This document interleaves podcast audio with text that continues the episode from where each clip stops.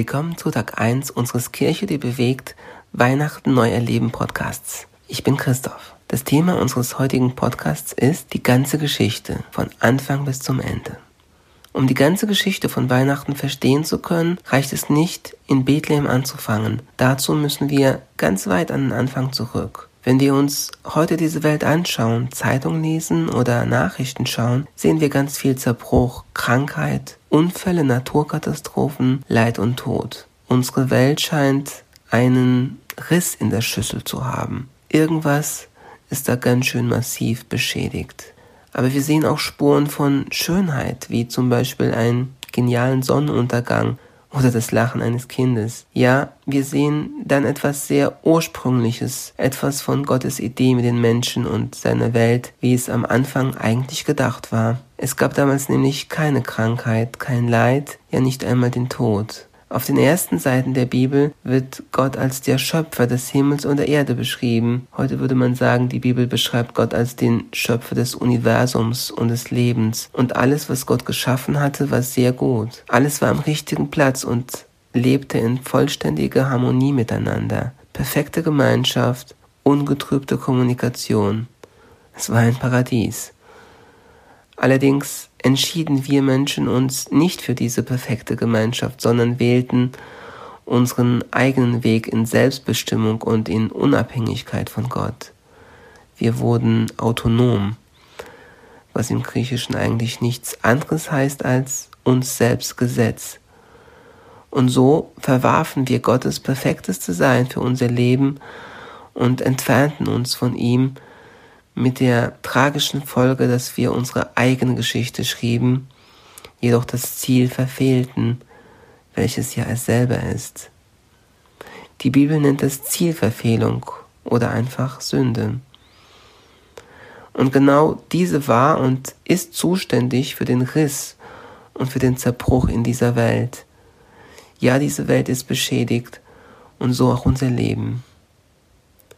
Und da wir diesen kaputten und beschädigten Zustand unseres Lebens nicht mögen, versuchen wir mit allen Mitteln da herauszukommen. Für einige bedeutet das, sie besteigen die Karriereleiter und streben nach Erfolg. Andere versuchen da herauszukommen, indem sie irgendwie religiös werden, sich für eine Religion entscheiden, in die Kirche gehen oder in ein anderes Gotteshaus. Sie möchten einfach gute Menschen sein. Und auch wenn das alles noble Dinge sein mögen, sie heilen nicht den Riss unserer Welt und unseres Herzens. Andere möchten diesen Riss, diesen Zerbruch und den Schmerz in ihrem Leben am liebsten irgendwie wegspülen und nicht mehr spüren und sie verfallen in Drogen, Alkohol und diverse Süchte und Abhängigkeiten. Ihr Schmerz wird letztendlich nur noch größer. Andere suchen ihre Bestätigung und Identität in Beziehungen. Und auch wenn diese etwas sehr Wichtiges und Wertvolles sind, merken wir irgendwann doch, wie unstabil und fragil auch diese Verbindungen werden können und wie viel Konflikte, wie viel Missverständnisse und wie viel Verletzungspotenzial hier liegen kann. Hey, schau, all diese Eigenversuche uns aus unserem beschädigten Zustand zu befreien und uns quasi selbst zu retten, ziehen uns wie ein Bungee-Seil mit voller Wucht wieder zurück in unseren beschädigten Zustand und verstärken diesen sogar. Und wir spüren, dass wir uns von dem Ort unserer Bestimmung unweigerlich immer mehr und mehr entfernen. Hier ist der Punkt, an dem die Weihnachtsgeschichte das Potenzial hat, zu ihrer, zu deiner persönlichen Geschichte zu werden. Siehe, ich verkündige euch große Freude, die allem Volk widerfahren wird, denn euch ist heute der Heiland geboren, ist ein Zitat aus dem Lukas Evangelium Kapitel 2. Gott also wollte nicht, dass wir in diesem beschädigten Zustand bleiben müssen, und er liebte uns Menschen so sehr, dass er das für uns tat, was wir selber hätten nie tun können. Er kam in diese Welt, seine Geburt. Euch ist heute der Heiland geboren. Er kam, um sein Leben zu geben. Denn so hat Gott die Welt geliebt, dass er seinen eingeborenen Sohn gab, damit jeder, der an ihn glaubt, nicht verloren geht, sondern ewiges Leben hat, ist eines der wohl bekanntesten Stellen aus dem Johannesevangelium. Und er kam, um unsere Zielverfehlung auf sich zu nehmen und um uns zum Ort unserer Bestimmung zurückzubringen. Denn der Sohn des Menschen, und damit ist nichts anderes als das Jesuskind gemeint, denn der Sohn des Menschen ist gekommen, zu suchen und zu retten, was verloren ist.